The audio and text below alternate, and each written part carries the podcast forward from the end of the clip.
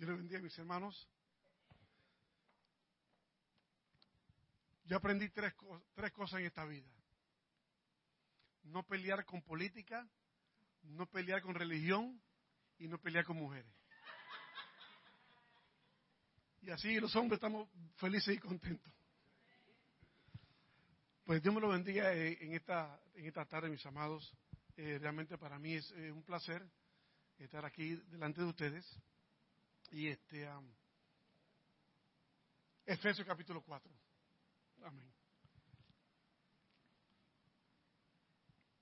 Y vamos a continuar, vamos a, este, a terminar el, la cadena de enseñanza que es eh, úsame.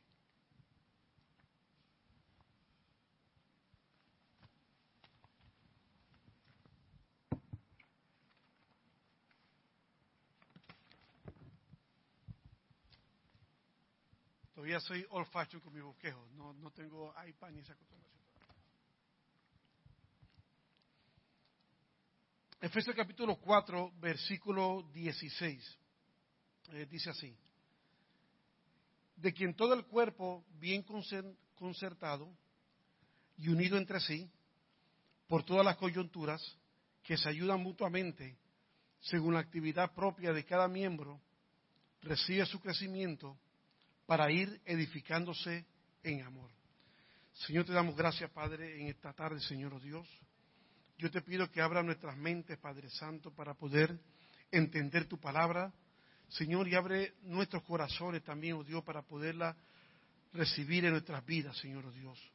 Padre, en el nombre de Jesús te damos gracias, Padre. Sé tú el que ministre en esta tarde, Señor. En el nombre de Jesús. Amén. Pues nuevamente le doy gracias a Dios por, por la oportunidad que me dio este eh, mi nuevo pastor. Lo voy a decir así mi nuevo pastor en transición. Amén. Eh, dame la oportunidad de este púlpito y pues quiero compartir con ustedes un pensamiento con ustedes sobre este tema, úsame. Durante toda esta semana se ha estado, se ha estado hablando sobre los diferentes ministerios, que habla Efesios, que habla Romanos, pero de todas esas cosas quizás el final va a ser el principio. Antes de que nosotros podamos ser usados por Dios, necesitamos saber algunos principios en la cual nos va a ayudar a nosotros a ser más útiles en la obra. Todos nosotros aquí en, esta iglesia y en cualquier otro sitio Dios nos ha dado la capacidad, nos ha dado el entendimiento de poder usar todas estas cosas para, su obra. Pero tiene un propósito, ya sea que usted haya tenido el llamado para maestro, para evangelista, para cualquier tipo de ministerio que la Biblia menciona, hay dos cosas muy importantes y son básicas para mí, que es una es entender nuestra posición en Cristo y la otra, entender que estamos unidos. Son dos principios muy importantes antes de poder desarrollar cualquier ministerio que Dios ponga en nuestras manos. Y cuando yo hablo de ministerio, yo estoy lejos de poner en sí el púlpito, porque el púlpito no es ministerio. Amén. Esto es lo más lejano que yo puedo ahora, mismo eh, implicar en esto. Pero cuando servimos a Dios, servimos a Dios en diferentes formas. Pero antes de nosotros poder entender, analizar o percibir y tenerlo bien encalado en nuestros corazones, es saber nuestra posición en Jesucristo. Y no solamente eso, sino también poder entender que somos uno. El apóstol Pablo, en, el Nuevo Testamento, él trae un concepto totalmente nuevo que nunca se había usado en el Antiguo Testamento. En el Antiguo Testamento se habla del pueblo de Israel, se hablan de las doce tribus y se habla de que Dios era el Dios de Israel, en todo ese tiempo. Pero ahora, después de Jesucristo, entramos entonces a un periodo totalmente diferente, donde el cual no solamente Israel puede ser parte de la familia de Dios, sino ahora todos aquellos que han sido salvados y redimidos y perdonados y restaurados por la sangre de Cristo. Eso entonces es lo que ahora Pablo habla del cuerpo. El cuerpo de Cristo es un concepto que Pablo está trayendo ahora. No solamente Israel, no solamente otras naciones, sino ahora el cuerpo de Cristo son aquellas personas que han creído y que han sido salvados por la sangre de Cristo. Significa entonces que el cuerpo de Cristo en sí no es una denominación. Significa entonces que el cuerpo de Cristo no es solamente una iglesia en particular. Significa entonces que el cuerpo de Cristo no solamente es TSF en español, sino también TSF en inglés, Siloé, Salem, la asamblea de, bueno, yo decía la asamblea de Dios y después lo otro, pero todos los concilios habidos y por haber son parte de la familia de Dios, son parte del cuerpo de Cristo. Ahora, el cuerpo de Cristo, yo viendo un poquito sobre cómo Pablo lo desarrolla, en la forma que Pablo habla sobre el cuerpo de Cristo, es como si Pablo supiera de medicina. Ahora, acuérdese de algo. Pablo era un hombre bien estudiado. Pablo hablaba griego, porque Pablo fue, eh, nació en, Tarso, en una comunidad griega en ese tiempo. So, a Pablo hablaba, hablaba griego, hablaba hebreo, fue criado a los pies de quién? De Gamaliel. Y lo más probable es que Pablo también hablaba un poco de arameo. Y yo me atrevo a decir, porque esto yo no lo he leído en ningún libro, pero yo siempre lo digo, en la forma que habla Pablo sobre el cuerpo, las ligaduras, las coyunturas, lo más probable es que Pablo también tenía un conocimiento de qué? De medicina. Y si sabía medicina, quién sabe, sabía un poco de latín. Entonces, Pablo, entre la, persona entre más idioma habla, pues tiene más acceso a la información. So, Pablo era un hombre totalmente ilustrado, pero lo que me gusta es que en uno de los versículos dice que él tiene todo eso por basura solamente para alcanzar el conocimiento de Cristo. entonces, vemos en este versículo 16 que vamos a tratar de romperlo lo más simple posible.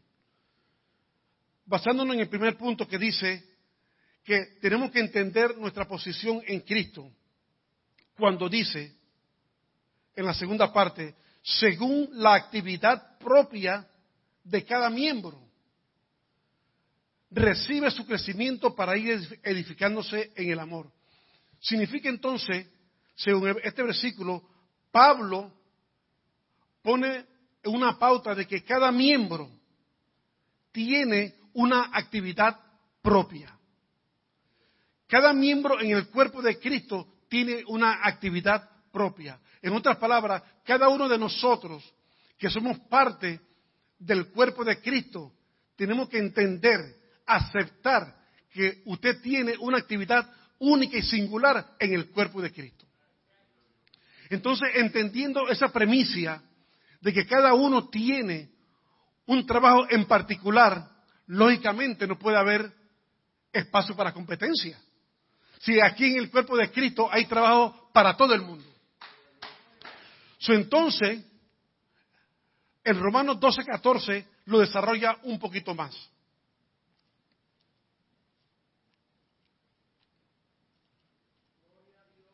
Porque el concepto del cuerpo no solamente lo habla Pablo, no lo habla ninguna otra persona. Y dice Romanos 12, 4, dice, porque de la manera que en un cuerpo tenemos muchos miembros, pero no todos los miembros tienen que la misma función. Cada cuerpo en el cuerpo de Cristo no solamente es propio, pero cada uno tiene una función totalmente diferente. En otras palabras, para que Dios te use efectivamente, tú tienes que saber exactamente en dónde Dios quiere que tú estés. Amén. aunque la Biblia no habla de algunos ministerios que nosotros desarrollamos en la iglesia, pero si Dios escogió a alguien para hacer un trabajo en especial, si esa persona entendiese que esa es la voluntad de Dios, que haga eso, ese trabajo va a ser efectivo. Porque solamente Dios sabe exactamente para qué servimos. Pero yo me atrevo a decir un poquito más. Porque la Biblia habla no es el que quiere ni el que corre, sino del que Dios tiene misericordia. O sea, quizás tú no tienes un talento o una capacidad intelectual para hacer algo, pero aparte de todas esas cosas, Dios quiere usar. La Biblia dice que Dios codió lo vil del mundo y lo menospreciado. ¿Para qué? Para avergonzar a quién? A los sabios. Y Pablo está hablando de sabios porque en este tiempo todavía la cultura grecorromana estaba en su apogeo. Pablo se tuvo que enfrentar a muchos filósofos, pero él sabía que los más menospreciados del mundo, Dios los sacó para avergonzar a los sabios. So, Dios tiene un propósito individual para cada uno de nosotros, pero para tú saber cómo Dios te va a usar, tú tienes que aceptar en donde Dios te quiere. Amén. Esto suena como si fuera un pasaje de Facebook, lo pueden escribir. So, entonces, ese número uno entender nuestra posición en el cuerpo de Cristo, sabiendo que cada persona en esta iglesia tiene una función individual. Yo sé que yo tengo el ministerio de canto, porque mi hija canta, mi hijo toca guitarra, yo tengo ese ministerio. Ahora que tenga que desarrollarlo, puede ser otra cosa. Amén. Pero algún día Dios le va a hablar a la pastora y me va a poner aquí pero el punto es el siguiente. Todavía quizás Dios no me quiere ahí. Entonces, tengo que hacer donde Dios quiere, donde Dios me quiere tener. Ese es un ejemplo de verdad, hablando en serio. Entonces, yo tengo que ser efectivo donde Dios me quiere. Y usted sabe una cosa, en el momento que tú, tú conoces dónde tú quieres estar, sinceramente, el ministerio más fructífero. Dios te bendice más, Dios te prospera más, Dios te da más, Dios te da una paz, porque realmente, que, porque realmente ese es el trabajo exactamente que Dios quiere que tú hagas. Y no hay ningún problema, porque cada cuerpo, cada, cada parte del cuerpo, dice la Biblia, tiene, tiene que su función. Cada parte del cuerpo tiene su función. Pero no solamente hablando de la función del cuerpo, sino también es importante entender que cada parte del cuerpo depende de la otra parte. Y eso nos lleva al otro punto. Nos lleva al punto de que todos nosotros nos necesitamos a nosotros mismos. El cuerpo tiene que estar unido. Para yo hablar, yo necesito mi cerebro, necesito mi lengua, necesito la saliva, necesito mucha energía para yo poder hablar. no solamente la boca mía funciona en este cuerpo, sino muchas cosas funcionan de igual manera. en el cuerpo de Cristo, cada uno de ustedes está ligado al que está al lado. el ministerio no es un ministerio individual. Todos nosotros necesitamos de nosotros mismos. No, quiero tomar este ejemplo, no para que me sigan, me sigan invitando, pero el pastor, realmente, él no puede hacer el trabajo él solo. Porque si hubiera un pastor y no hubiera más nadie, no hay pastor. Un pastor sin ovejas no es pastor. Y las ovejas necesitan un pastor para que los guíe. ¿Cierto o falso? entonces, el trabajo del pastor y de la pastora es sumamente indispensable cuando nosotros trabajamos junto a ellos. Porque el, cuerpo, a pesar que cada uno tiene una función, cada parte del cuerpo también está ligado al otro. Colosenses 2.19.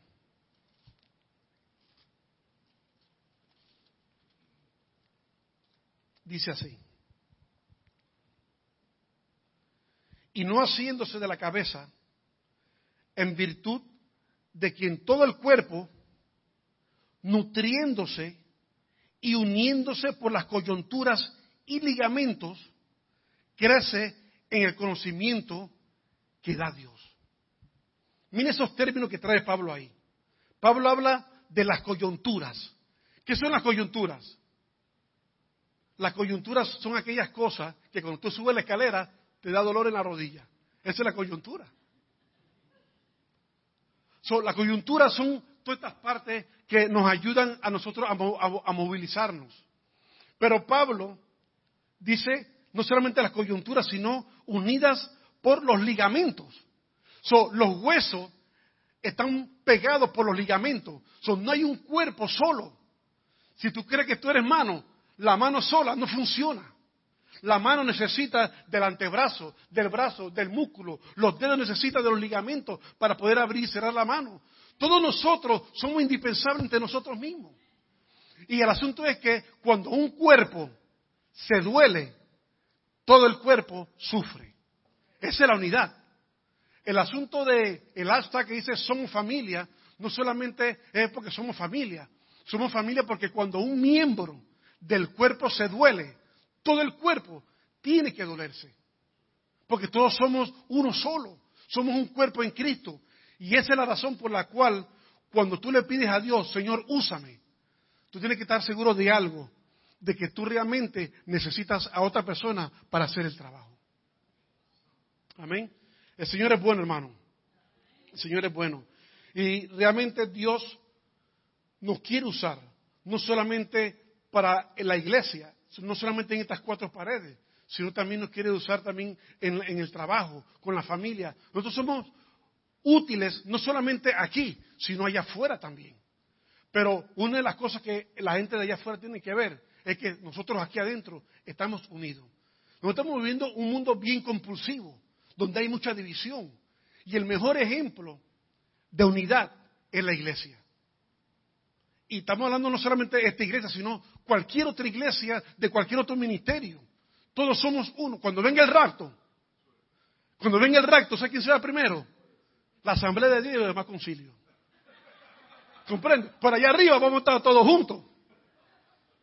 Allá arriba vamos a estar todos juntos. Pero ese es, un chiste. es un chiste. Ese es un chiste. Yo una vez dije eso en el Instituto Bíblico. Yo dije, ¿sabe qué? el cielo está dividido en dos. Y entonces levantaron la mano y entonces dividieron muchas cosas. yo, no, no, el cielo está dividido en dos. AG y los otros principios. Así me sacan del instituto. Eso es para calmar los nervios, que esos chistes así para que. Ahora bien, ya sabemos esas dos cosas. Sabemos que nuestra posición en Cristo y sabemos también que dependemos el uno del otro. ¿Estamos claros en eso? So, usted no es independiente. Usted se necesita uno al otro.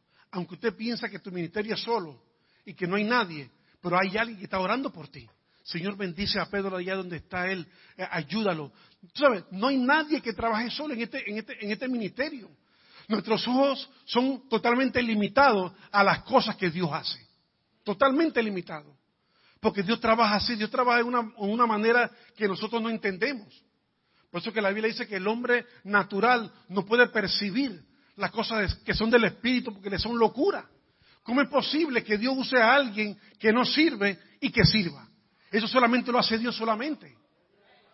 Porque el hombre natural no percibe esas cosas. Pero el hombre espiritual y la mujer espiritual puede entender eso porque está ligado al cuerpo está pegado al cuerpo y cada parte del cuerpo es necesario para que entonces Dios nos pueda usar. Tú quieres ser útil en el ministerio, tienes que saber dónde tú estás y tú tienes que saber que tú dependes del que está al lado tuyo. Eso es totalmente importante. Y para concluir, esta es mi conclusión. No hay nada más hermoso que servirle a Cristo. Él tiene algo especial para cada uno de nosotros, tanto en la iglesia, en la familia, en el trabajo y en nuestra vida diaria. Y en cada una de esas áreas, Él nos usa para ayudar a otros. El ser usado por Dios no significa solamente el trabajo bajo estas cuatro paredes. El ser usado por Dios trasciende más allá de lo que nosotros podemos entender y pensar. La iglesia y nuestra gente nos necesita. Cada ministerio en la Biblia es para edificar la iglesia y para atraer a otros al conocimiento de Cristo. Nuestros hermanos y nuestras familias y todos los que nos rodean necesitan de nosotros. Este mundo controversial en donde los valores morales se han perdido, es ahí donde nosotros entramos con los talentos y los dones que Dios nos ha dado para usarlo para su honra y su gloria. Tenemos que entender que todos tenemos una función en particular y no hay tiempo para competir, sino trabajar juntos y crecer juntos para que esta obra continúe. Cada uno de nosotros somos importantes en el reino de Cristo. Trabajamos para Dios, no por la recompensa, sino como agradecimiento por lo que Dios ha hecho por nosotros. Vamos a dar el primer paso y dejar que Dios haga con nosotros, no como Humberto quiere o no como nosotros querramos, sino como, que él, como Él quiere, para poder ser efectivos, y esta es una palabra muy importante, y útiles para su obra. Dios quiere que tú seas útil para su obra. Dios le bendiga y Dios le guarde, hermano.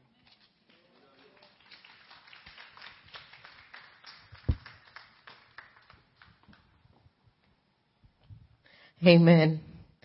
Hermano, yo quiero decir una cosa. Ustedes quizás se preguntan por qué hemos escogido este tema de los dones, de prepararnos para ministerio. Y la razón por que hemos tomado este tema es porque yo me estoy parando en una promesa y una palabra profética que el Señor les dio a mi esposo y a mí en noviembre del año pasado, casi un año. Y la palabra profética que Dios nos dio fue que Dios iba a tomar esta congregación, iba a hacer esta congregación a crecer al número 2500 yo me paro en esa promesa y en esa palabra profética y hemos empezado este tema de los diferentes ministerios, los diferentes dones, porque yo sé que lo que estamos aquí no somos muchos, pero cada persona que está aquí va a tomar una posición de liderazgo cuando estemos grandes. Y ustedes van a ayudar a otros a encontrar su propósito. Pero ustedes no pueden ayudar a otro a encontrar su propósito si ustedes no saben cuál es el propósito que Dios tiene para ustedes aquí en este cuerpo. So estamos preparándonos para más. Estamos preparándonos para lo que Dios tiene para nosotros y para lo que Dios tiene para nosotros ahora porque yo sé que es mucho lo que Dios quiere ahora hacer con lo que estamos aquí. Cuando todos digamos, yo quiero saber Dios lo que tú tienes para mí y no solamente saberlo, pero quiero andar en la función de lo que tú tienes para mí en este cuerpo, aquí. Y en esta tarde yo sé que somos muchos que están aquí que saben without a shadow of a doubt lo que Dios quiere hacer en ti. Que saben sin duda ninguna el ministerio que Dios ha puesto en sus manos. Y hay algunos que están aquí que saben lo que Dios le ha puesto en sus manos a hacer. No, los, están buscando su propósito, saben su propósito para este cuerpo. Y necesitan como un empuje para empezar a, andar en esa función que Dios le ha puesto. Pero le quiero decir algo. Como predicó el hermano Humberto, somos un cuerpo. Somos familia, no es solamente algo que escribimos como hashtag. Eso es una realidad para nosotros. Quiero que sepa que se sienta seguro que aquí puedes moverte en tu propósito. Aquí puedes funcionar en lo que Dios ha puesto en tus manos. Aquí tú le puedes decir al Señor, úsame y vas a tener el respaldo de los líderes y el amor de los líderes en esta iglesia. No queremos que nadie se sienta o se hurt, se sienta herido y, y, y por esa herida tenga miedo moverse en lo que Dios ha puesto en su alma.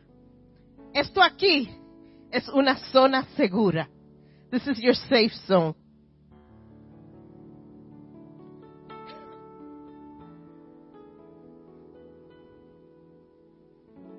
Y en esta tarde quiero hacer un llamado. Y le vamos a pedir al Señor, Señor, dame las fuerzas para andar en lo que tú me has prometido. Dame las fuerzas, Señor, para ser útil en este cuerpo, en esta iglesia. Dame la salud para poder decir, úsame. Sana las heridas para poder decir, úsame Señor. Quita el miedo, quita la duda para yo poder decir, úsame Señor. Y desarrolla ese propósito en mi vida y en mi alma. Y si necesitas oración en esta tarde, te voy a pedir que pase adelante o levante tus manos hacia el cielo y vamos a orar. Señor, te damos gracias. Te damos gracias, Señor, por este sitio que tú nos has dado, Señor. Te damos gracias por el cuerpo que tú nos has dado. Te damos gracias por esta iglesia. Te damos gracias por cada miembro. Te damos gracias por cada función de cada miembro, Señor. Y en esta tarde te pedimos, Señor, que tú nos des fuerzas. Te pedimos, Señor, que tú, Señor, hable a nuestros corazones y si hay duda de qué parte somos en este cuerpo, que en esta tarde tú, Señor, nos hable y nos enseñe qué es el propósito, qué es la función, qué es el don que tenemos. Te pedimos, Señor, que tú abras nuestras mentes, nuestros corazones, Señor. Te pedimos, Señor, que en obediencia recibamos lo que tú tienes para nosotros. Que no sea nuestra voluntad, que sea la tuya, que no sea nuestra palabra, que sea la tuya, Señor. Te pedimos, Señor, que tú te muevas en nuestras almas y en nuestros corazones, Señor. Y si es enfermedad que nos impide, en tu nombre le digo a la enfermedad que salga. Si es herida que nos impide funcionar en el propósito que tú tienes para nosotros, empieza a sanar esa herida en el nombre del Señor. Cualquier cosa que está impidiendo, Señor, que tú nos uses, Señor, sácalo de nuestras vidas. Y nos paramos en las promesas que tú nos has dado, Señor. Nos paramos, Señor, sabiendo que tú eres el Dios que nos oye y contesta nuestras peticiones. Te pedimos, Padre, que tu unción fluya. Te pedimos, Señor, que tu espíritu more en nosotros.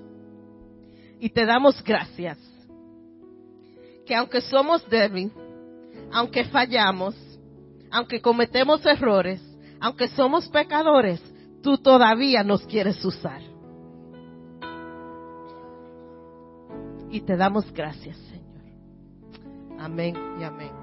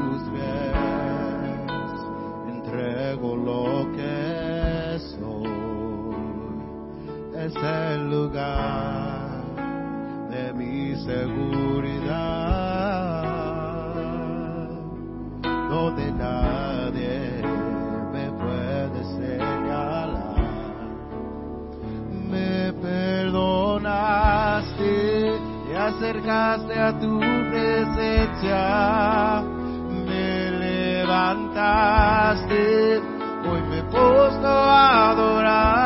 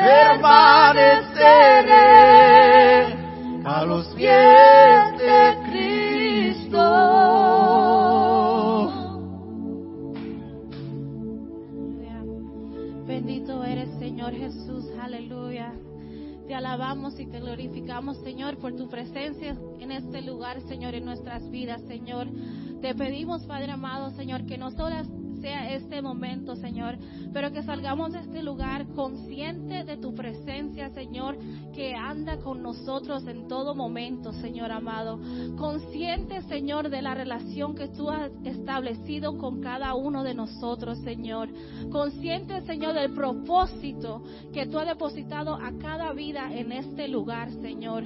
Y Espíritu Santo, ayúdanos, Señor, a caminar, Señor, paso a paso, Señor, para vernos, Señor, cumplir ese propósito, Señor, ese don, Señor, ese llamado que tú has puesto a cada una de nuestras vidas, Señor amado.